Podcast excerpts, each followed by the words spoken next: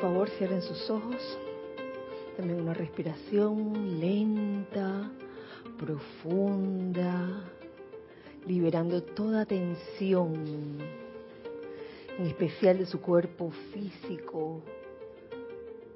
Relajen todo su cuerpo físico, comenzando por su cabeza, su cuello, sus hombros, sus brazos, tronco, piernas. Siéntanse libres, verdaderamente libres de toda tensión en el cuerpo físico, al mismo tiempo soltando y dejando ir de su cuerpo mental todos los conceptos humanos que puedan causarte algún tipo de tensión. Libéralos y déjalos ir, suéltalos. De tu cuerpo emocional suelta todo sentimiento que te esté impidiendo sentir paz, armonía, amor, Suelta y deja ir de tu cuerpo etérico cualquier memoria que te, que te esté atando al pasado, sea una memoria agradable o desagradable, y vive el presente indicativo. Yo soy lo que yo soy. En esta conciencia visualiza alrededor tuyo, alrededor del lugar donde te encuentras, un enorme tubo de luz blanca resplandeciente que gira rápidamente, rápidamente, haciendo que pareciera que se detuviera, pero es que su movimiento es tan rápido a la velocidad de la luz que no se siente en verdad. Este tubo de luz blanca resplandeciente impide que entre o que salga cualquier energía discordante o inarmoniosa de ti o hacia ti. E igualmente sí permite que entre o salgan todas las bendiciones, toda la energía armoniosa y pura, toda la energía constructiva. En esta conciencia les pido que visualicen desde el gran sol físico nuestros padres dioses Helios y Vestas emanar sus rayos de luz. Y cómo inciden sobre la tierra. Y como un rayo de luz incide, entra directamente a ese tubo de luz que has formado, transformándolo enseguida en una luz líquida dorada. Siente cómo esa luz líquida dorada permea el lugar en que te encuentras, cómo va entrando por la coronilla de tu cabeza, siente el confort que esa luz líquida dorada trae a tu vida, a tu conciencia, a tus vehículos. Visualiza cómo llega primero al corazón, al centro, donde está tu verdadero ser y cómo de ahí se distribuye a través de todas tus terminaciones nerviosas. Esa luz líquida dorada viajando por las terminaciones nerviosas y causando que éstas se expandan en luz, se, expandan en paz, en amor, Visualiza cómo esta luz líquida dorada ahora sale por los poros de tu piel, impregnando todo este salón con esta bella radiación.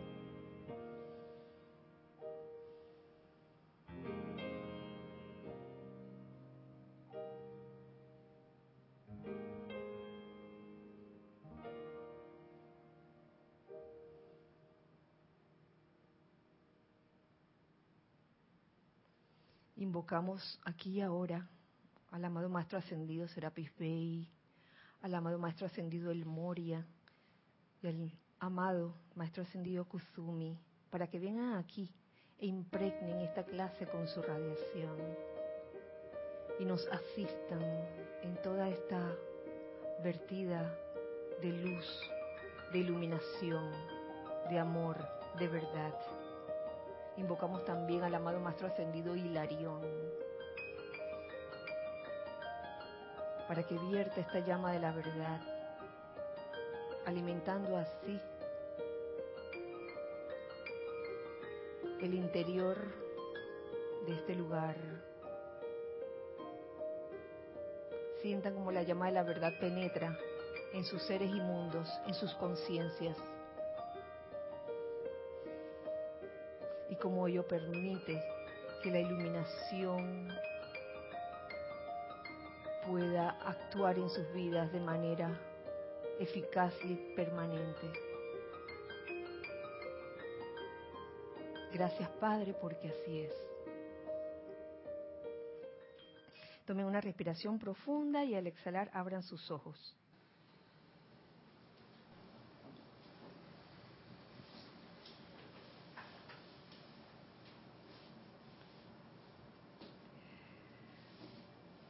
Muy buenas noches, muy feliz miércoles. Dios les bendice a todos. Y bendice todo, todo, todo en ustedes, todo su ser. Eh, bueno, no tenemos nada que anunciar este fin de semana, ¿verdad? No. De aquí al 11 de marzo, si no me equivoco, hoy estamos en el último día del mes de febrero, hoy es 28 de febrero, miércoles 28 de febrero del año 2018, último día de febrero, señores.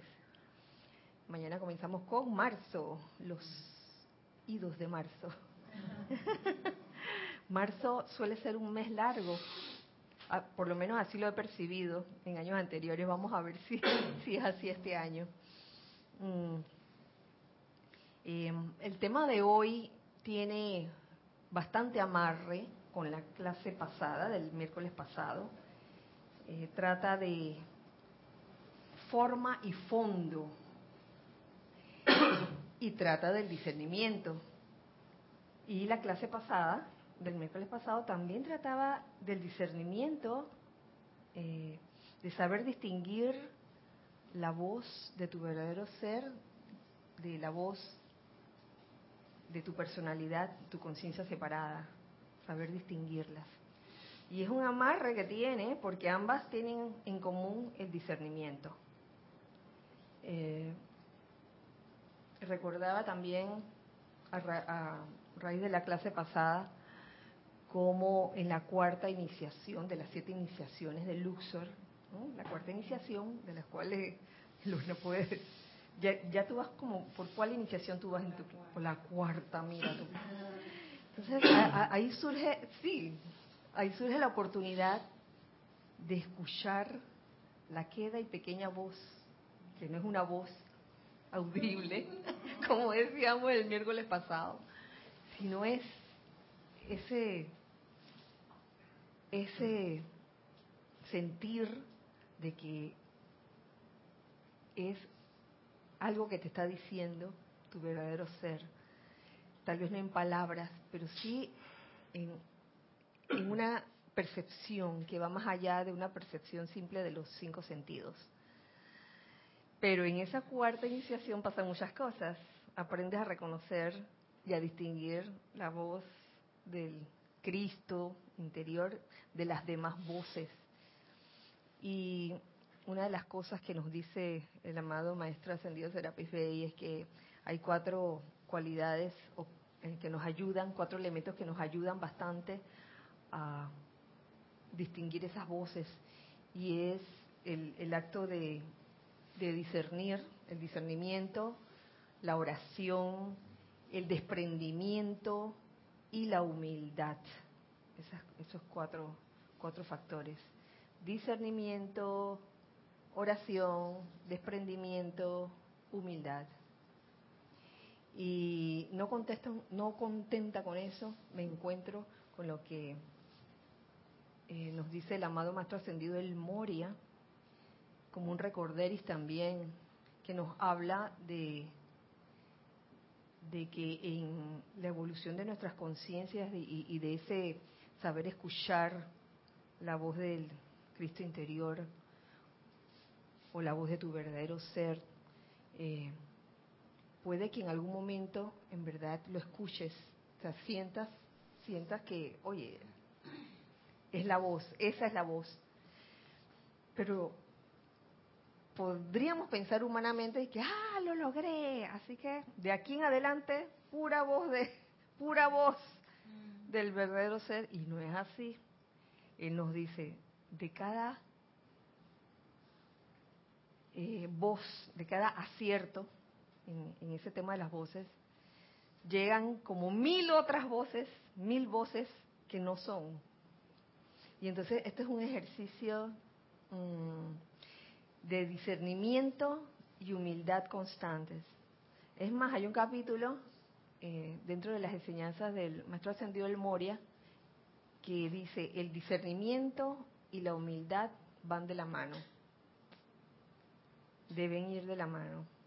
Si a ti el discernimiento o el acto de discernir te provoca ciertas, ciertos aires de grandeza y que, ah, mira, ya me lo sé, ya, ya yo estoy escuchando la voz, hombre, la voz, the voice. No es, no es, la serie, no es la serie de voice. Eh, uh, entonces sabemos que por ahí no es la cosa. Cuando se te causa cierta, cierto orgullo espiritual que muchas veces está escondido. Eh, hago un paréntesis porque lo olvidé, pero qué bueno recordarlo, para darle las gracias a los hijos del uno que están aquí presentes y a los hijos del uno que están del otro lado, que también están presentes, solo que no en cuerpo físico. Gracias por eh, estar presentes en, esta clase. Y gracias a Giselle y gracias a Carlos por su servicio amoroso en cabina, chat y cámara. Ya saben, pueden hacer comentarios en el chat por Skype, Serapis Bay Radio. Y ustedes también, por supuesto. por supuesto que sí. Eh, yo les había pedido a ustedes como hijos del uno que ya sabían cuál era el tema de hoy, que trajeron, que trajeran pues ejemplos prácticos que considero que son importantes. Y lo considero importante por algo que, que encontré que nos dice el amado Maestro Ascendido Hilarión.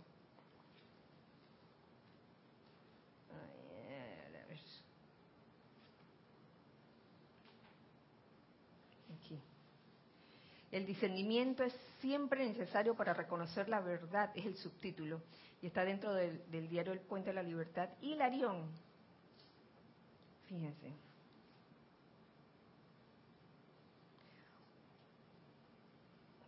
El patrón de la clase diseñado alrededor de la actividad de gracia trae a la mente con mucha fuerza mi propia experiencia, la experiencia del maestro ascendido Hilarión. El señor Maitreya, el amado Moria, y todos los que están conectados con los discursos siempre sugieren que entretejamos en nuestras charlas informales lo suficiente de nuestra propia experiencia personal. Oye, ahí yo veo como la importancia de que la clase es en parte práctica, la práctica del yo soy, vivencia y en parte pues lo que nos enseñan los maestros ascendidos. Debería ser un balance. Yo sé que hay algunas clases que tienen más vivencia que, la propia enseñanza y al revés, unos que tienen más enseñanza que, que vivencia. La, la idea es que haya de los dos, lo suficiente de nuestra propia experiencia personal, para que ustedes puedan darse cuenta de que el desarrollo de la luz del alma tanto la felicidad como la lucha, no pertenece únicamente a ustedes, sino que todos los que han vuelto a la perfección de su estado divino en la victoria de la ascensión, a través de la aplicación autoconsciente, han pasado por eso también. Los maestros ascendidos han pasado por situaciones.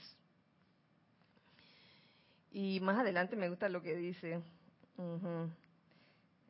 Me salto un poquito. Eh, porque él habla de, de haber estado en esa dispensación. Resulta fácil ahora mirar hacia atrás a la dispensación cristiana. Son muchos los himnos que se han escrito acerca de individuos que no hubieran abandonado al Maestro Jesús de haber estado con él en aquel tiempo. No obstante, hablando como uno que estuvo allí, grande es el discernimiento, grande es la discreción requerida para reconocer un momento cósmico en su hora de expresión. Pequeña es la virtud del hombre que la descubre solo cuando el flameante meteoro ya ha surcado los cielos y desaparecido en las oquedades más remotas del universo. Lo sé bien, ya que yo fui uno de esos, nos dice el amado Maestro Ascendido Hilarión. Entonces, la, vivencia es importante y, compartirla. No echar el cuento así de que por largo y tendido de media hora echando el, el mismo cuento, ¿no? Sino, oye, esto que nos está enseñando el Maestro Ascendido, yo lo aprendí de la siguiente manera, ta, ta, ta, ta. Eso sirve de ejemplo.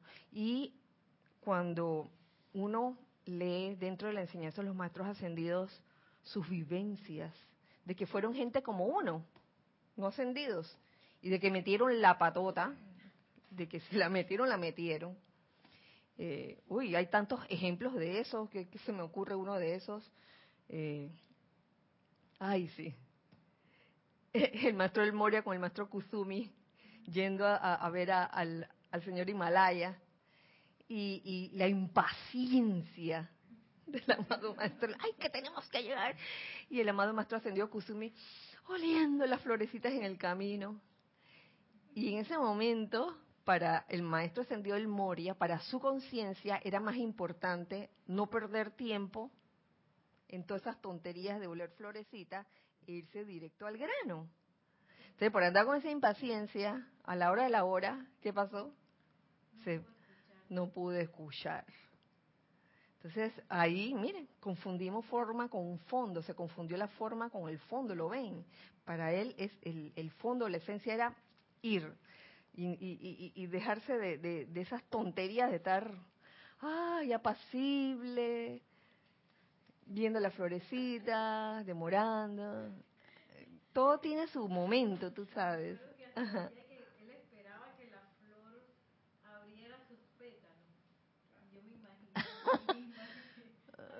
Ok.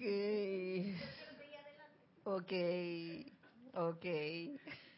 Y nos perdemos. En ese momento nos perdemos vivir, nos perdemos un momento muy importante solo por pensar que dentro de eso de forma y fondo, eh, quizás el maestro ascendido el Moria pensaría, nada, esto de oler florecita es cosmético en ese momento. Y ya después se dio cuenta que no era así, que fue su impaciencia, su propia impaciencia, lo que le impidió a él eh, escuchar al señor Himalaya. El asunto de, de el fondo y la forma, o de también lo esencial y lo accesorio, se puede ver desde dos puntos de vista, se me, ocurrió hoy, desde el punto de vista de lo real y de lo irreal. Porque desde el punto de vista de lo irreal, cuando, la cuando alguien piensa, una persona piensa que lo irreal es real, para él el fondo es una cosa y la forma es otra, diferente que para una persona que que piensa lo, contrario de él. ¿Lo ven? Les doy un ejemplo. Mm, una boda. Una boda. Quizás para algunos, y yo lo comprendo, no es, no es objeto de crítica ni nada, sino es cuestión de observación. Yo he visto cómo en la preparación de una boda a veces se le da más importancia a toda la formación de la fiesta, ¿no?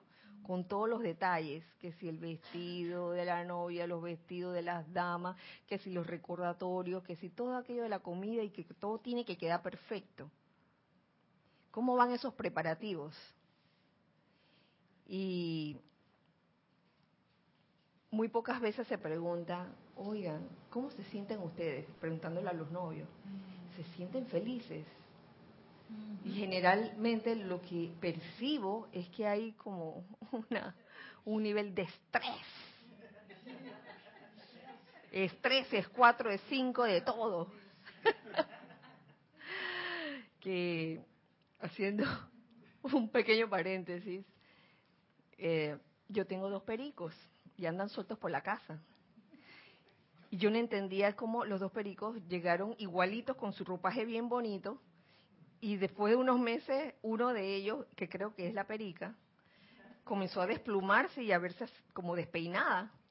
Y, y en estos días la vio, la vio la novia, la novia de mi sobrino que ama las aves y que sabe mucho de aves, y la vio así y me dice, está estresada.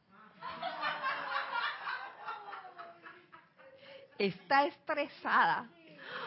Uy, yo no sabía que los pájaros se estresaban, las aves. Porque el tipito, el parejo, la, la, la maltrata.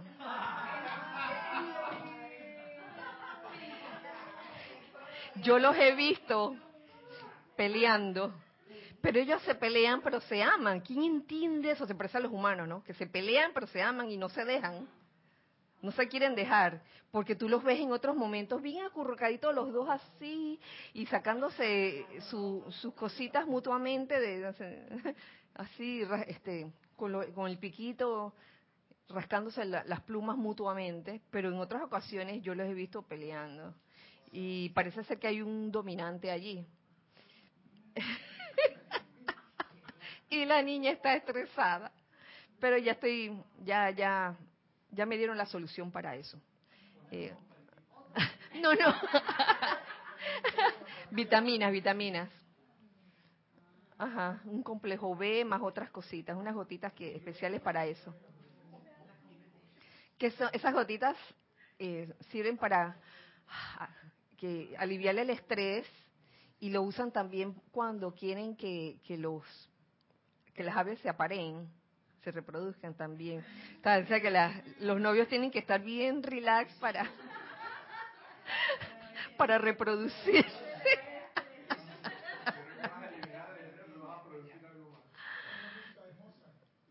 en fin, todo esto de todo esto de lo real y lo irreal me hizo pensar en la búsqueda de la verdad también. Y causalmente ayer en el ceremonial mencioné en la introducción eh, el por qué buscar la verdad. Y es que la tónica de los ceremoniales, y se los cuento a ustedes, hijos del uno que están del otro lado, eh, la tónica de los ceremoniales hasta el día de hoy había sido sanación a través de la iluminación. Entonces ayer caigo en cuenta y que, wow, no sé por qué pensé en la llama de la verdad, en el maestro Ascendido Hilarión y el templo de la verdad en Creta. Y me doy cuenta que hay algo que la llama de la verdad hace y es disolver los conceptos humanos cuando uno lo invoca. Mm disolver los conceptos humanos para que esos conceptos humanos eh, sean disueltos, consumidos y se reemplace por lo que es la verdad. Porque eso que, les puede estar pasando, como ustedes se están sintiendo de que en una crisis, en una situación, que se sienten mal, que se sienten deprimidos, que se sienten tristes, eso no es la verdad. Y una de las cosas que decía yo ayer, bueno, la verdad, la verdad es el bien, la verdad es la perfección, la verdad es la salud perfecta. Ok, terminó el ceremonial y más tarde en, en franca conversación aquí con mi compañero Carlos, estábamos diciendo, bueno, la verdad es simplemente. Y recuerdo cuando Jorge nos decía, oye, la verdad no es lo que tú crees, ni lo que piensas, ni lo que te gustaría que fuera. La verdad es. Entonces, ¿por qué en un momento dado se dice, bueno, la verdad es el bien, la verdad es la salud perfecta, la, este, es la perfección, la verdad? Eh, yo lo hice sinceramente para polarizar, y así lo estábamos conversando, para polarizar cualquier situación de, apariencia, de sentimientos de, de depresión o de angustia o de aflicción, para polarizar. Pero en verdad, la verdad es, es, es simplemente y considerando lo que hace la llama de la verdad, que es consumir los conceptos humanos, nosotros podríamos tener un concepto humano acerca de lo que es el bien. Podríamos tener un concepto humano acerca de lo que es la perfección y acerca de lo que es la salud perfecta. ¿Eh? ¿Se dan cuenta? Entonces podemos caer en la trampa y que sí, yo estoy invocando la verdad, la verdad que es la salud perfecta. Entonces pretendo, pretendo que la verdad se manifieste como yo pienso que es. Ah. A ver, Nere. Yeah. Eso. Hola, hola. Ah, agarro el otro micrófono. Pero, pero radio y televisión están funcionando. Un, dos, tres. Alto y claro.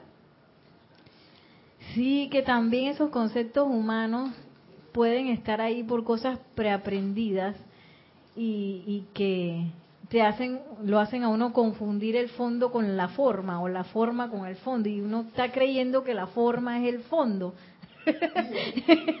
sí, y, y a veces eh, hasta que viene como otra información, uno no se da cuenta y que, ay, chala, todo lo que yo había creído hasta ahora no era. que, que bueno, a nosotros nos pasa cada rato aquí, pero de, quizás a otras personas o en la humanidad sí, eh, no pasa muy de seguido y la gente entra como en un shock de que y ahora yo tengo que cambiar todo lo que yo había hecho hasta ahora porque yo estaba anclada en la forma y desde la forma no era la cuestión. Y pensaba que la forma era el y fondo. pensé que la forma era el fondo. Y bueno, que también uno verificar pues las cosas preaprendidas en las cuales uno está creyendo y que se convierten en dogma y a veces uno no se da ni cuenta en cosas que, que parecen bien tontas y que a veces son del día a día, pero que están ahí uno creyendo que es una verdad y no lo es, es un concepto humano. Sí, entonces podemos pensar que, la salud perfecta es que todo te funcione bien, pero seguir con la misma actitud de amargura, ¿no? por decir así. Que no haya y, y a lo mejor mm, eso es lo que necesitas. Lo que me refiero es, esa condición es la que necesitas la que, la que llamamos apariencia. Esto, esto puede parecer descabellado, pero no lo es. Les doy un ejemplo, que ayer lo estábamos citando, que oye, Beethoven en algún momento, el, famoso compositor. músico, él perdió la audición. Y cualquiera pensaría que, ay, chala, el tipo que iba tan bien componiendo música y de repente sordo, pues. Pero fíjense cómo él sordo y todo, siguió componiendo. Y quizás esa, ese aparente impedimento le permitió pasar a una siguiente etapa, etapa de su evolución, aprender a componer música faltándole es la audición, el oído. Oye, qué mejor maestría que esa. Eso es maestría, señores. Eso no es de que, ay, pobrecito, que se quedó sordito y nada. Oye, ese impedimento no, no, le, no lo obstaculizó a él a seguir adelante y a seguir componiendo. teníamos dos, Carlos, y después. Eh, sí, que escuchando lo que, me, lo que decía Neri ahora, me ha traído una imagen muy clara sobre la forma y el fondo. Y me imagino sencillamente el mar que tiene una forma de mar muy superficial que vemos y un fondo que no conocemos. el fondo solamente se puede lograr realmente cuando uno profundiza hasta lo que hay que profundizar. Y eso no quiere decir que tenga que dejar la superficie, tiene que desapegarse de la superficie, o sea, de los conceptos que uno ha aprendido, para ir realmente a lo profundo. Y esa imagen, pues como que me ha, llamado, me gusta compartirla, ¿no? Porque, porque da, da mucho de sí el saber lo profundo que es el mar y lo que nos falta, por ejemplo, para realmente llegar al fondo. Y en la vida muchas veces hay que tocar fondo para poder impulsarse hacia arriba. Si no toca fondo, si siempre anda y que bueno, con la tibieza, que si sí, que si no, que si no estoy seguro. Entonces, esa cuestión de, de, la búsqueda de la verdad. Eh, ah, ¿por qué lo traje a colación ayer? Porque precisamente si queremos la, iluminación es un prerequisito para alcanzar la iluminación o lograr la iluminación, tener el deseo de conocer la verdad. Así de sencillo. Y si uno pide iluminación, pero no tiene un sincero deseo de conocer la verdad, poco es lo que vas a ver realmente. ¿Tú querías decir algo, verdad, Roberto?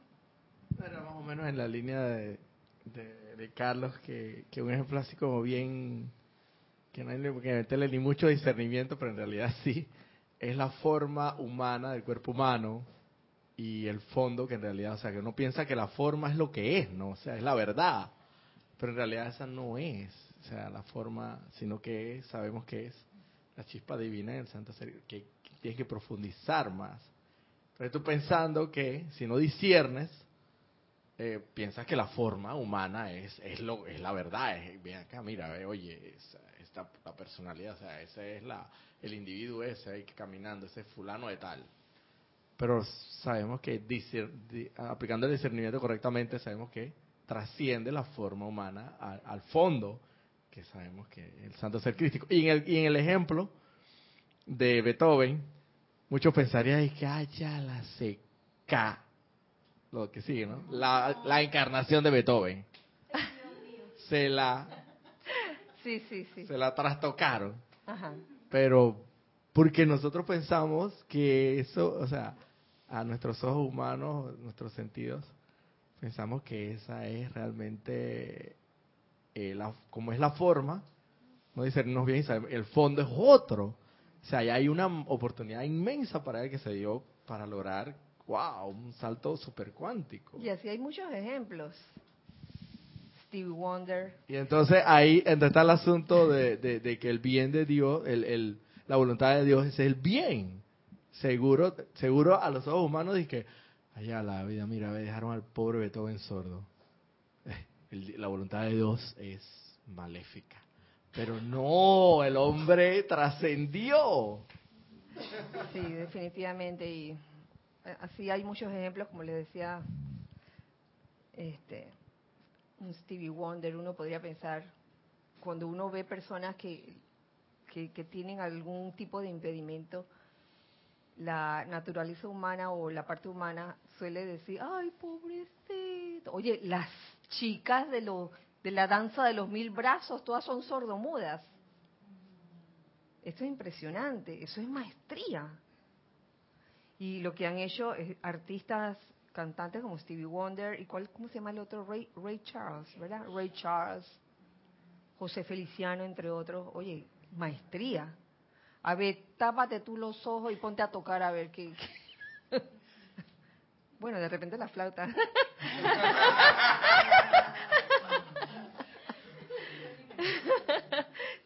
sí, Lorna. Sí, que con todos esos ejemplos relacionados, por lo menos con el aspecto salud, me ponía a pensar entre eso de forma y fondo, ¿a ¿qué es lo importante? Porque si uso el ejemplo de, de Neri y de Carlos, yo puedo pensar que lo más importante en mi vida es lo que yo estoy haciendo en el momento, mi trabajo, mi familia, lo inmediato, pero desde el punto de vista de un maestro ascendido o de mi propia presencia de Dios, lo más importante es que voy a aprender en esta encarnación. No es tanto el detalle, sino lo que me lleva a mí a aprender. Entonces recordaba el caso de una serie que estoy viendo de unos chefs pero es una serie documental, o sea, estas personas realmente existen. Y él empezó con su restaurante, la vida de un chef, la lucha, no sé qué. Y entonces cuando estaba más exitoso, descubrió que tenía cáncer en la lengua. Oh. Estado 4, o sea, ya no había nada que hacer. Y le tenían que quitar la lengua y le tenían que quitar unas cosas del, del, del cuello y él dijo, yo no me voy a hacer eso un chef en la, en la cúspide de su gloria Ajá. dijo, yo no lo voy a hacer, yo voy a desencarnar. Entonces alguien escuchó del caso y una universidad por allá en Estados Unidos le dijo, ven, nosotros tenemos un, algo experimental, lo probaron y se salvó, pero como la, eh, ¿cómo se llama? La quimioterapia, cuando se le cae el cabello y toda la cuestión, y a él como que se perdió todas sus papilas Me gustativas imagino, sí. todas se le cayeron. Entonces no podía eh, sentir el sabor de nada. Entonces él cayó en esa crisis de cómo yo soy un chef y yo no puedo sentir el sabor de la comida. Y entonces esa situación, él tuvo que hacer su mecanismo interno ahí y trascendió eso. Entonces dice que después poco a poco las papilas comenzaron a crecer y él empezó a experimentar lo que era descubrir un sabor. Dice, eso lo experimentamos cuando somos demasiado niños y no nos acordamos. Entonces él pasó por la experiencia de descubrir todos los sabores con sus papilas nuevas a los treinta y pico de años. Entonces, wow, si uno lo ve desde ese punto de vista, es toda una experiencia de vida que uno diría, ay, qué, oh, qué maravilloso. Pero si a uno es el que le está pasando el cáncer en la lengua, no es nada gracioso. Mm. Entonces, fondo y forma y los conceptos, o sea, es, ah, es que es que es fuerte. Sí, sí. Porque uno puede pensar, no, este es el final de mi vida, o no se puede poner peor que esto, y desde el punto de vista del fondo es, no, al contrario, no se puede poner mejor que esto. Entonces, como uno cae en esas dualidades. Sí, y entonces piensa de que, bueno, sin mis papilas gustativas no soy nadie. Sí. Eh, hace hace un, tiempo atrás una película, es una película así bien, pero no, no me acuerdo si era de la vida real o no, esta chica que, que era surfista y, y, y como que, ¿verdad? Perdió una pierna. Y eso no impidió que... ajá. Ah, un brazo, perdón. Un brazo. Y eso no... Claro. Eso no impidió que, que lo siguiera intentando. Y a lo mejor eso era lo que tenía que pasar en su vida, aunque suene cruel, tenía que suceder eso como, como parte de, de su aprendizaje. Y, y nada de, esa cuestión de que, ay, mi brazo, ¿qué voy a hacer? Y me van a ver sin brazo y, y qué pena, qué vergüenza. Por favor. O la lástima también que, que pueda generar. ¿Tú ibas a decir algo? Ah, claro. que caigo en la cuenta que, que a veces uno piensa, o yo pienso, que lo importante de la sanación es quizás que uno se sane y en realidad ese no es el, esa es la forma. El fondo es que yo comprenda a través de la iluminación qué es lo que estoy haciendo. Cómo yo estoy usando la vida para generar eso que estoy generando. Y bueno, acabo de... Claro. Sí, es el durante. La, la magia de, de la invocación o del decreto no es de que, ah, aquí está el re- resultó, sino es el poder hacerlo, el poder in- invocar, el poder decretar, el, el poder realmente sacar lo que tú realmente eres para hacer ese llamado. Y eso se practica, eso se uno va aprendiendo a hacer eso. A veces no se no se logra de buenas a primeras, pero en eso estamos, en, un proceso de evolución. Evolución de conciencias, hablando de evolución de conciencias, quiero compartir algo que encontré también del Mahashohan. La conciencia re- receptiva, eso está en el diario del Mahashohan. La verdad nunca cambia. Es sólo la conciencia evolucionante del individuo a la cual se le permite discernir mayores o menores detalles de esa verdad, lo cual pareciera indicar conflicto. La verdad nunca cambia, la verdad es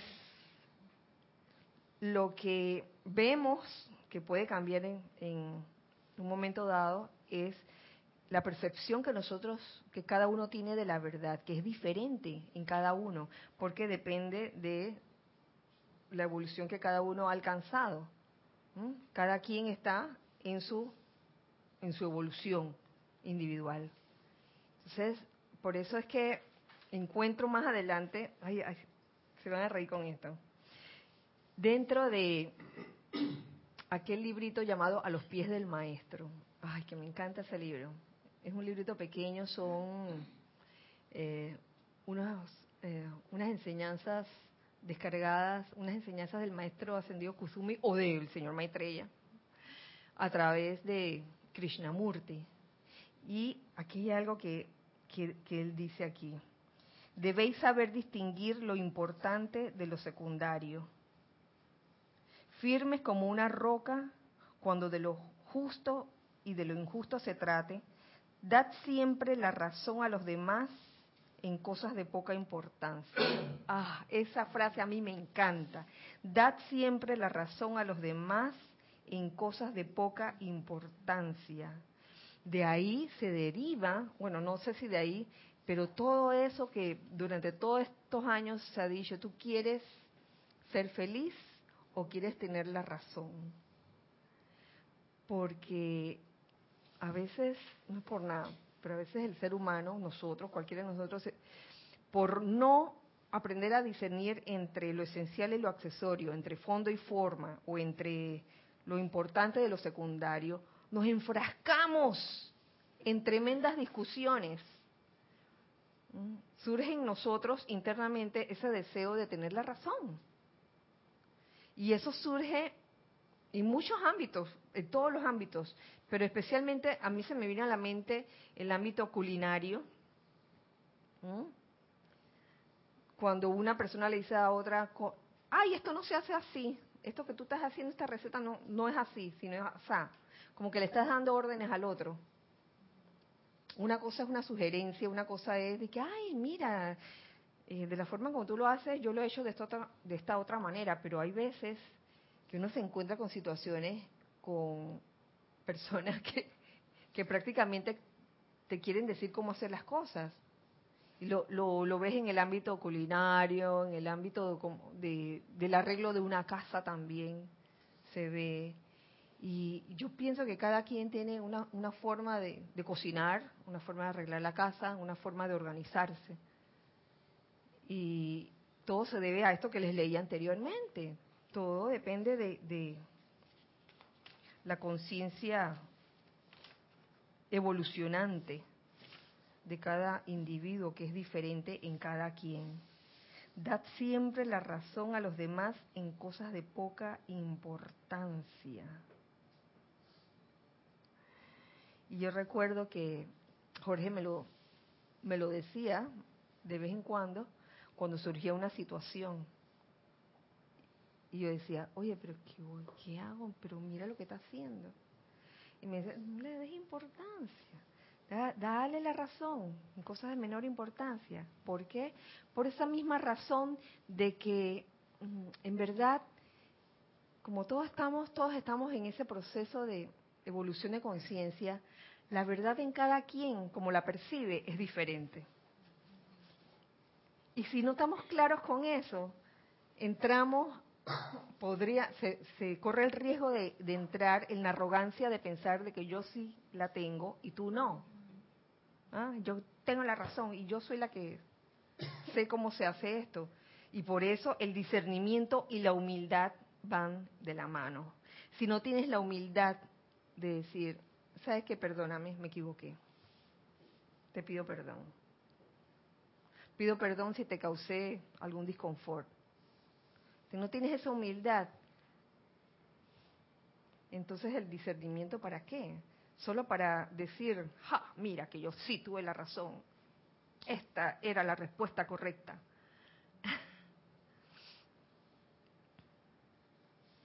Porque debéis ser siempre amables y cariñosos, razonables y, y condescendientes. Habéis de conceder siempre a los demás la misma libertad que necesitáis para vosotros mismos. Y a veces queremos amarrar al otro y ser libre uno. Queremos, quiere uno ser libre a expensa de tener a, al otro amarrado. ¡Ay, chala! ¿Qué pasó? ¿Qué pasó?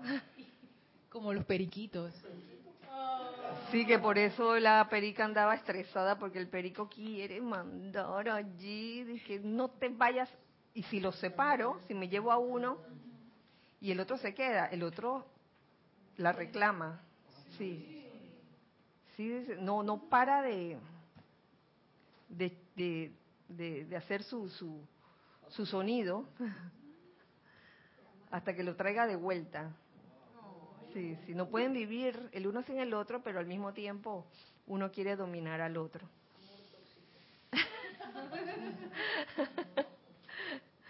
comportamiento humano versus comportamiento animal. Estaba pensando en ese en esa amabilidad y todo eso que a veces cuando entonces uno está en, en la posición de instructor y es menester presentar una verdad que a veces no es tan fácil. bueno, como me pasó el fin de semana en ese curso ahí, que, que quedó todo el mundo, todo lo que habíamos creído por tantos años no era. Oh. Acerca del movimiento ah. y de para qué sirven los músculos y todo eso, ¿no? Oh. Eh, y, y yo me di cuenta que esa amabilidad para presentar la información es tan importante para que las otras personas absorban en ese proceso de shock que quedan, oh, que, que si imagínate que si ese instructor se hubiera puesto y que sí, porque ustedes ya no saben nada de todo lo que pensaron, no es, pero no, él amablemente presentó la parte científica, después hizo que lo sintiéramos, no sé qué, y ahí no había duda, pero el shock seguía, ¿no? Porque todo el mundo dije, ay a la vida. Lo habían aprendido de una manera Sí, a, aprender, por ejemplo, la cosa de los abdominales, que todo el mundo quiere hacer mil abdominales porque quiere estar flat. Y los abdominales no son para eso, son para respirar. Entonces él hizo toda la cuestión de no sé qué. Imagínense esos instructores de pilates y de no sé qué, y los mismos de danza que nos pasamos. Tienes que conectar el abdomen y no sé qué. Y eso lo que hace es que eventualmente dé dolor de espalda y pasa un montón de, de enredos. Pero me acuerdo que en el momento en que ya terminó de presentar, él siguió hablando, siguió no sé qué, y, y, y, nos llevó como un estado de, de, felicidad, que yo pienso que es importante en el momento que se presenta la verdad, a que si hubiera sido una cosa que ya ustedes vayan a ver qué es lo que hacen con esa información, hubiera sido como muy difícil eh, la absorción de, de eso, ¿no? Sí, este, a veces uno se forma conceptos eh, de lo que es la verdad o de, lo que es importante. Yo tenía un concepto X acerca de los ejercicios que tienen que ver con yoga. Pero con Salomé aprendí que no era así. Ay, me dio esta paz, me dio esta felicidad, porque hay ciertos movimientos que yo no puedo hacer. Y yo sé por qué no los puedo hacer. Por ejemplo, con la punta de, con, con, mis manos llegar a la punta de los pies, yo no lo puedo hacer, simplemente. Y hay ciertos movimientos de cuello que tampoco puedo hacer. Y uno podría pensar, yo ya pensé que, wow, si quieres hacer estos ejercicios que están relacionados con, con yoga, tienes que doblarte así, contorsionarte. ¡ah! Pero gracias, gracias a Salomé aprendí que no era así. Ella era bien amable, súper amable y no era que me obligaba y que tienes que alcanzar la punta de, de la punta de, de los dedos de tus pies. Que si hubiera sido así, nunca me, nunca me obligó Salomé, si hubiera sido así, yo dije, bueno, esta, esta va a ser la última clase. Lo siento. Como que la obligación y la verdad no van, no van juntas. La verdad es algo totalmente voluntario y feliz. Claro. Sí, sí. Eh, la diferencia entre lo real y lo irreal estriba en lo que tú sientes también. Porque, mm, ¿de qué te sirve vivir en algo que tú piensas que es la, la realidad si te sientes mal. Un ejemplo, una persona que desde niño se le inculcó, dice, bueno, tú cuando, cuando seas grande y te gradúes, vas a estudiar una carrera y luego de estudiar la carrera te, te graduarás y obviamente conseguirás un empleo y trabajarás y ganarás plata y con esa plata comprarás todo lo que tú quieres y esa es tu vida, ¿no? Esa es la vida perfecta. Eh, conocerás a alguien. Tendrás la aplicación de eso, cuando viene, la aplicación de eso, resulta que no machea una cosa con otra y, y piensas que tu vida es un 8 porque no estás viviendo la realidad que te inculcaron. Por culpa de la Barbie. Dice. Oh, la Barbie y el Ken. No era verdad. Sí. Eh, aparte de que, de que cuando no sucede esto, o sea, el dar razón a los demás en cosas de poca importancia, ¿qué surge también cuando dos personas se ponen a polemizar sobre un, un tema eh, doméstico, práctico, de la vida diaria, etcétera? Hay sentido de competencia allí. Mira, yo, yo sé cómo se hace y lo hago mejor que tú. Entonces, en, asuntos así, tienes razón, ya. Ve, boca chusa, boca cerrada, no hay nada que decir allí. Sentido de competencia. Y, y, es también, en parte, comprender que cada uno es un, una conciencia diferente. Fíjense que aquí, aquí lo encuentro en el, en el diario de Hilarión. Encontré algo muy lindo. A ver, que está dentro de, estas enseñanzas cortas, descargar el bien de tu cuerpo causal. Ajá. Así como no hay dos copos de nieve que sean iguales en su belleza de diseño, asimismo no hay dos cuerpos causales de maestros cósmicos, ángeles u hombres que sean idénticos. Si uno no comprende esto, entonces uno pretende decirle al otro cómo se hace mejor, cómo se hacen mejor las cosas, cómo se cocina mejor tal cosa, cómo se cortan los vegetales de tal forma. Digo, no es que uno no pueda aprender de otro, uno sí puede aprender de otro. Yo me refiero como a, esa actitud como obsesiva, de que si no lo haces como yo te digo que es, no lo estás haciendo bien. Claro, a menos que sea tu empleado, tu hijo, tu discípulo. Esto se debe a que el libre albedrío ha permitido que la presencia yo soy individualizada utilice la vida para desarrollar alguna faceta del plan divino. La actividad que ha asumido la mayor cantidad de energía, atención, tiempo, interés y servicio a lo largo de las eras creará la banda más grande de color en el cuerpo causal y las diversas otras actividades que también han ocupado algo de las energías del individuo diversificarán igualmente el tamaño de las otras bandas de color. Es así como la belleza de diversificación de expresión, ¿cómo lo pone aquí? Me gusta, me gusta cómo lo pone. La belleza de diversificación de expresión se manifiesta en el cielo. Es la diversidad dentro de la conciencia una. Estar en la conciencia una no significa que todos nos debamos ver igualitos. Si fuera así, imagínense que todos se vieran como Roberto, todo, todo el mundo, hombres y mujeres, así como Roberto. No sería mucha tratada. ¿Mucha qué? No sería mucha tratada, sí. No, te, te situativa que de repente te, te mire. Iba a decir Gonzalo, pero... A ver. Y que también la música de cada quien es como es diferente, ¿no? Porque a veces uno puede creer, bueno, yo también creía que yo tenía que ser como ciertas personas, de que cuando daba clase y entonces hablar así bien bonito, tú sabes, ¿no?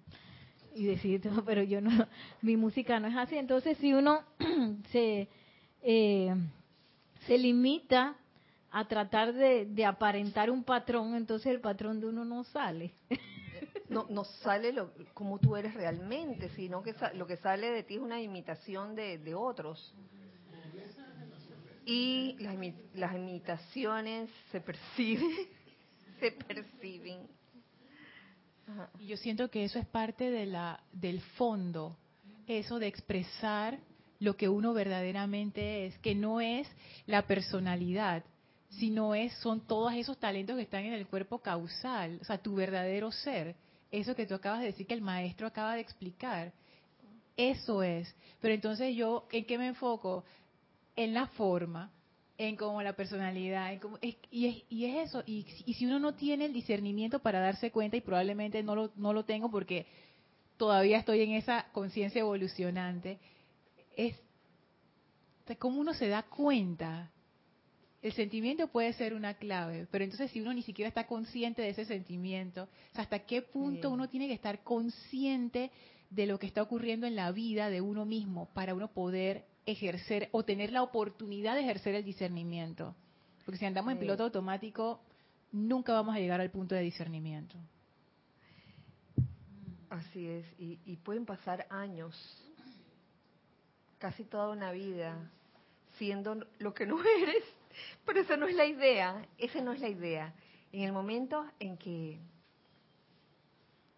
surgen oportunidades como esta o como cualquier otra, que te instan a despertar y a darte cuenta de qué eres y qué no eres. Óyeme, aquí hay un ejemplo, digamos, dentro de la enseñanza de los maestros ascendidos. Eh, yo, vi, yo vi otro ejemplo, he visto otro ejemplo hacer, este, a través de una, una serie que les recomiendo a todos eh, que, dan, que están dando en Netflix, se llama Merlí. Ya me vi todas las temporadas, no se las voy a contar. Son tres temporadas, está buenísima buenísima, porque el protagonista es este eh, profesor de, de filosofía que estimula, no es que no, no es que entrena a los alumnos que a seguir unos parámetros, no, al contrario, los estimula a ser creativos y sobre todo a ser sinceros también. Yo creo que es parte es parte de lo que enseña Merlí, pero no voy a contar más. Véanla, por favor. Eso hay que verlo. ¿Verdad, Gonzalo? hay que verlo. Y Ramiro no está aquí, pero Ramiro yo creo... Tú tampoco la has visto, ¿verdad? La última. No. No la cuentes. Ay, ya, Jim, la viste.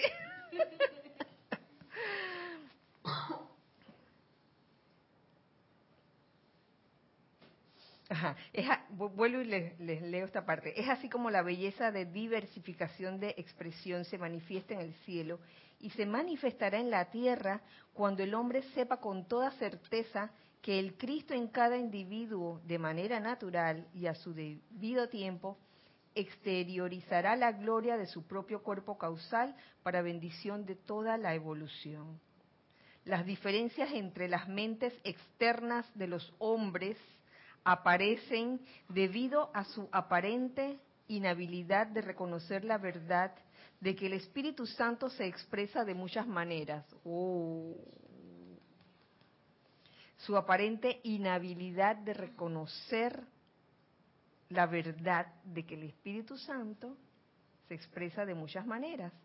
En tanto que esas maneras sean amorosas, bellas, armoniosas y constructivas, serán verdaderamente expresiones del propio cuerpo causal del individuo a través del ser externo. Belleza que, de enseñanza que nos trae el amado Hilarión. Mm. Quiero leerles este pedazo también que encuentro, que encontré en el libro, el librito, a los pies del maestro.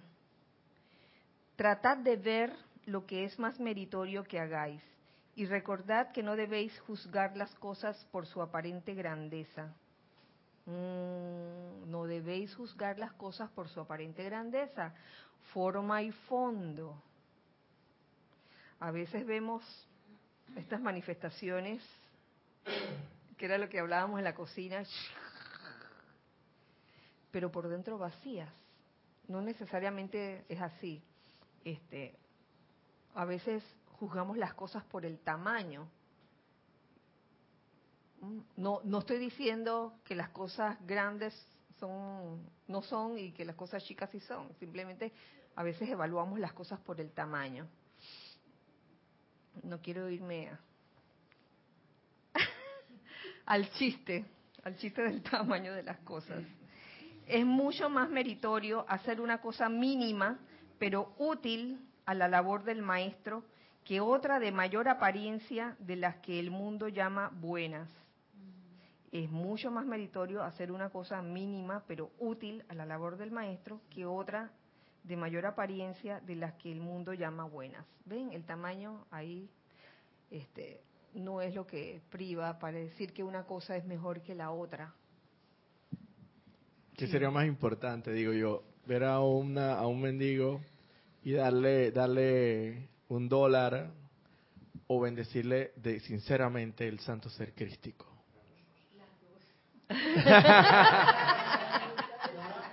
no, pero si pero, pero si de repente pero si de repente ese dólar, tú sabes en el fondo que, ay, estás medio corto, nomás tengo dos dólares y ya, ya, ya de salida no, no es lo bueno, no sería lo bueno porque está, va a ir impregnado de una radiación. Pero puedes darle las dos, ¿verdad? Sí, también. Claro. Pero a los efectos de como de lo que estamos hablando, de lo, Sí. de lo más de lo de lo más de lo ¿cómo es lo esencial, lo accesorio, lo más importante de lo De lo menos importante, de lo secundario, o de lo, de lo más útil a lo menos útil. Uy, esa es una de las más difíciles. Aprender a, a discernir de lo más útil a lo menos útil. Más útil, menos útil. Mira, a mí se me ocurre un ejemplo, ¿no? Que pudiera pasar. Alguien bu- está buscando un empleo.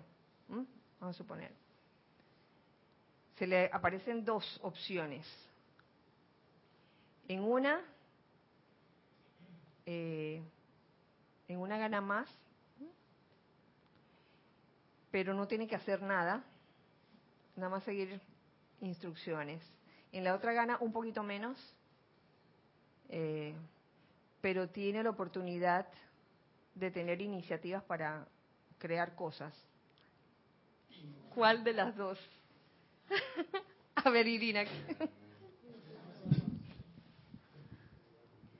Se me ocurre, Kira, que eh, puede ser también una cuestión de, de balance y estar atentos a ver cuál es el requerimiento del momento.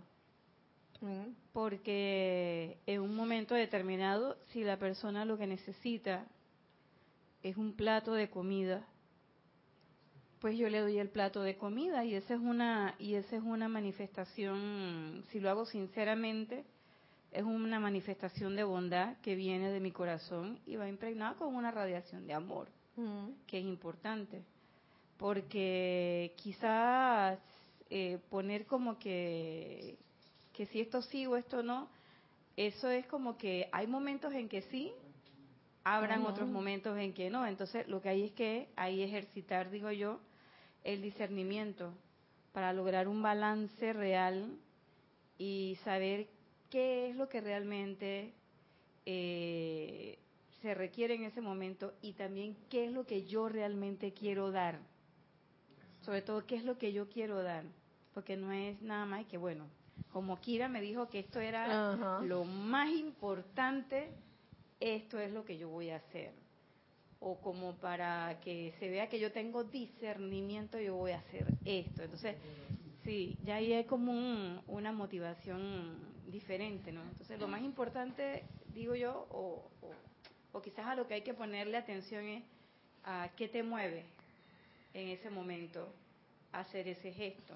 Porque eso que te mueve, como bien lo decía Roberto, eso que te mueve es la radiación con la que tú vas a impregnar toda esa toda esa actividad. Entonces, no hay como, ve- veo yo como que no hay una, una respuesta que sea como 100% fija, sino que es como dinámica. Se mueve como la balanza hacia un lado y hacia el otro, dependiendo de cuál sea la situación. Exactamente, depende de cuál es la situación, depende de, de el momento. A veces un- eh, este, una misma situación puede tener una opción diferente. Así que no puede haber, no debe haber un manual de fondo y forma. Y que bueno, vamos a estudiar qué pasa aquí. Lo que uno sabe, por ejemplo, en, vamos a poner un ceremonial. Oh, este es un buen ejercicio de discernimiento porque nos podríamos acostumbrar a que en un ceremonial hay oficiantes, hay músicos y hay feligreses. ¿Y qué tal si ese día nada más está el oficiante? Y bastante que, que, hubo esa situación. En, en, no sé si en, últimamente, pero sí en, cuando en la otra sede, recuerdo a, a- a una oficiante eh, hacer la invocación, encender las velas, tocar los címbalos, todo al mismo tiempo. Sí, y lo hizo. Entonces son, eh, no, no, no es razón como para uno sentirse mal de ay, yo solito hice el ceremonial. Oye, al contrario, es una tremenda oportunidad. ¿Ah? Sí. Espérate, que, que venía Nere. Ajá. que pienso que una tendencia a, a lo que decía Nadia eh, de la personalidad o del ser externo es eso, como querer aferrarse a los dogmas y a las recetas. Sí. Y, y- y lo contrario sería que en lo que vamos eh, dirigiendo la conciencia hacia adentro es soltar esos dogmas y esos esas recetas, porque no siempre el dólar va a ser bueno, o no siempre el, eh, eh, el dólar, el dólar al mendigo, que no siempre darle el dólar al mendigo quizás es la, la, la opción eh, de ese momento. Y por eso es que el discernimiento es tan sutil, porque cambia para cada momento, para cada situación, y a uno como personalidad le gusta pues saber qué es lo correcto. y quizás no hay correcto ni e incorrecto, sino la verdad, lo que es. Claro, la personalidad quiere como la fórmula para no pasar páramo, para no pasar por el trabajo de que, ay, ahora tengo que pensar. sí. Ay, perdón, venía Irina y después Nelson. Y después Nelson. Acotación, Sí, Irina. es que iba, iba en, esa, en la línea de lo que tú estás planteando. Eh, al- generalmente, cuando uno pide esa, el, como la, el manual, es para no ejercitar mi discernimiento, porque me voy a pegar a la letra del manual. Es que el manual decía que una situación como esta era de forma, o una situación como esta era de fondo. Y entonces cuando las cosas no resultan, uno dice, pero ¿cómo va a ser si es que el manual lo decía? Entonces eh, es una cuestión de, de- de- de poder percibir también, porque ese discernimiento también implica que tú puedas tener los ojos bien abiertos y puedas estar viendo, identificando las situaciones. Entonces, por ejemplo, somos 10 mil millones de almas ahorita mismo en el planeta. Entonces, no puede haber una fórmula que sea para todo el mundo. Y a veces nosotros tenemos esa tendencia. Y yo le digo a Alex, oye Alex, pero tómate esto porque a mí me sirvió y me fue más bien. Y Alex se toma la misma medicina y a él no tiene el, no le da, da el mismo resultado. Y es que las situaciones eran diferentes y nosotros también reaccionamos diferente Sí. frente a las cosas. O sea, no hay no hay una receta, no hay algo que que, que nos diga por aquí es. Y nosotros generalmente, por lo menos lo digo por mí, hay veces en que yo he querido saber si el camino es seguro. O sea, yo quiero saber si por ese camino es. Y entonces, al no tener seguridad, al no tener esa, esa seguridad, uno crea, los cuerpos entran como en, en una Claro. especie de, de- de crisis. Sobre todo la gente que usa mucho el mental. Queremos saber que esto sea así y que ese a la corazonada eso como que no va con uno. como que necesitamos la cosa este, escrita. An- Antes de permitirte, déjame hacer una acotación de eso. Eh, eh, a raíz de tu comentario, eh, pongo de ejemplo nuevamente el ceremonial, donde hay un libro de ceremonial, donde hay sugerencias de, de- de cómo organizarlo, de qué velas usar, de qué tema musical, pero son sugerencias. Y lo digo esto a raíz de que, de que sé que hay hermanos del alma, hijos del uno por allá, de que a veces no consiguen cierto tema musical que dice aquí en el libro. Y me pregunta, yo digo, la verdad que no es no es obligación que use los temas musicales que están ahí escritos, son sugerencias. Y si en verdad en, algún momento pues salió hasta un CD de eso, del producto de las sugerencias, el día que no lo tengas no pasa nada, no pasa nada. Lo importante de tema musical es la música del alma. Yo creo que ese, ese es el fondo. En el, tema de la música dentro de un ceremonial, la música del alma. De nada sirve interpretar eh, musicalmente algo grandioso si no hay música del alma. Y así nos vamos, las tres velas, ay, tienen que ser tres velas. Oye, por favor, si en el momento o, en el, o el lugar donde vas no hay velas, ¿qué vas a hacer? Dice, ay, no voy a hacer ceremonial porque no había velas. Por favor, tú eres la llama. Ay, venía, ah, bueno, pero es una acotación.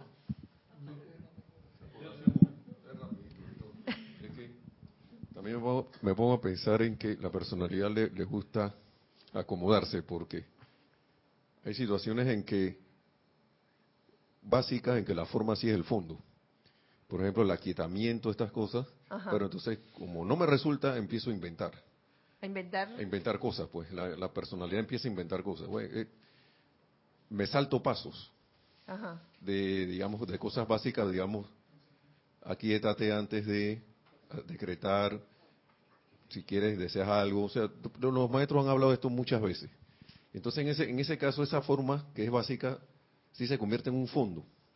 Se convierte en un fondo para poder traer un resultado. Pero la personalidad se acomoda y se le olvida las cosas o, de repente inventa cuestiones cuando necesita de un anclaje, no se ancla. y me pongo a pensar en eso, ¿no? Porque a uno le pasa. Y empiezo a inventar, digo, bueno, pero que vean que tú hiciste esto, hiciste lo otro, hiciste lo otro, esa cosa básica que ahí sí es fondo, es una forma básica que se convierte en verdad en fondo en ese momento.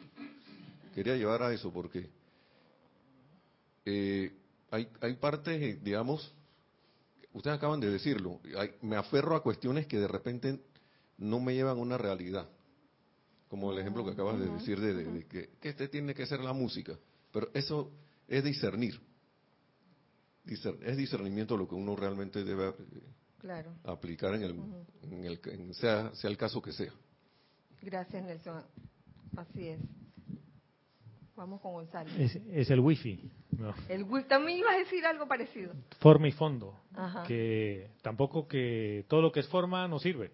¿no? no se trata de eso. No se trata de eso, porque hablando de, de ceremoniales, en una transmisión de la llama, la forma de la respiración rítmica a la hora precisa y 12 veces es forma y fondo. Entonces tú no vas a cambiar esto porque sí, no vamos a hacer cuatro de aquí, tres del otro. Eh, entonces ahí viene un discernimiento de ciertas cosas que son importantes y cuándo cambiarlas y cuándo no. Y de acuerdo con, Nelson, eh, sin aquietamiento, no importa qué hagas, estás alterado todo el tiempo. Entonces, eh, hay que discernir en este tipo de cosas, porque a veces uno piensa que todo es fondo, yo me voy sintiendo, sintiendo, pero nunca llego puntual a ningún lugar porque no, yo sentí que no había que ir hoy día. No, espérate, hay cosas que si tú entras a trabajar a una oficina, se espera que llegues y cumplas un horario, eh, en los dos ejemplos que pusiste. Y va a depender qué es lo que tú quieres. Y no, hoy no sentí venir a trabajar, la verdad es que de fondo, de fondo no, porque la voz mía me dijo que no. Entonces, el, el, tema es ese, ¿no? Tiene que haber un discernimiento porque va a haber un momento en el que te vas a tener que adaptar al mundo de la forma. Okay. ¿Cuál es la finalidad de aprender a distinguir entre forma y fondo? No es que la forma, de que desechar la forma, no se trata de eso. Se trata de que en una situación X, en, en que falte algo, algún elemento, sepamos distinguir dónde está la forma, dónde está el fondo y si faltó verdaderamente algo esencial o lo que hacía falta era accesorio, como unas velas, por decir así. Faltaron las velas. ¿Es forma o fondo? ¿Necesitamos realmente unas velas físicas para hacer un ceremonial? Yo creo que no. De hecho, de hecho lo hemos hecho sin, sin velas, sin velas físicas. ¿Sí? La llama eres tú. Bueno, señores, yo creo que tenemos algo más que añadir, que se ha ido bastante el, el tiempo, que es forma, es forma.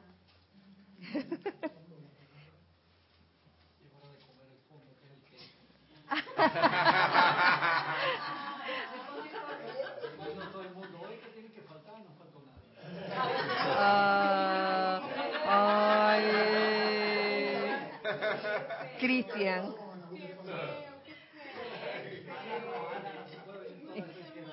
Es que tenemos un tenemos un postre esperándonos, un mousse de chocolate, que Cristian dice que ese es el fondo. En este momento para él es el fondo. bueno, este, nos despedimos por ahora. Muchas gracias, muchas gracias por la sintonía, muchas gracias por su participación. Eh, que la magna presencia que yo soy, los maestros ascendidos, el maestro ascendido Hilarión, el Moria, Serapis Bey, Kuzumi, viertan su radiación sobre todos y podamos ser eh, reales expresiones de belleza diversificadas en la unidad. Que así sea. Y así es. Bueno, entonces nos vemos el otro miércoles. Gracias, gracias por todo. Gis, gracias Carlos, gracias Hijo de Luna. Soy Kiria y nos vemos el próximo miércoles. Recuerden siempre que somos uno para todos. Y todos para uno. Yeah.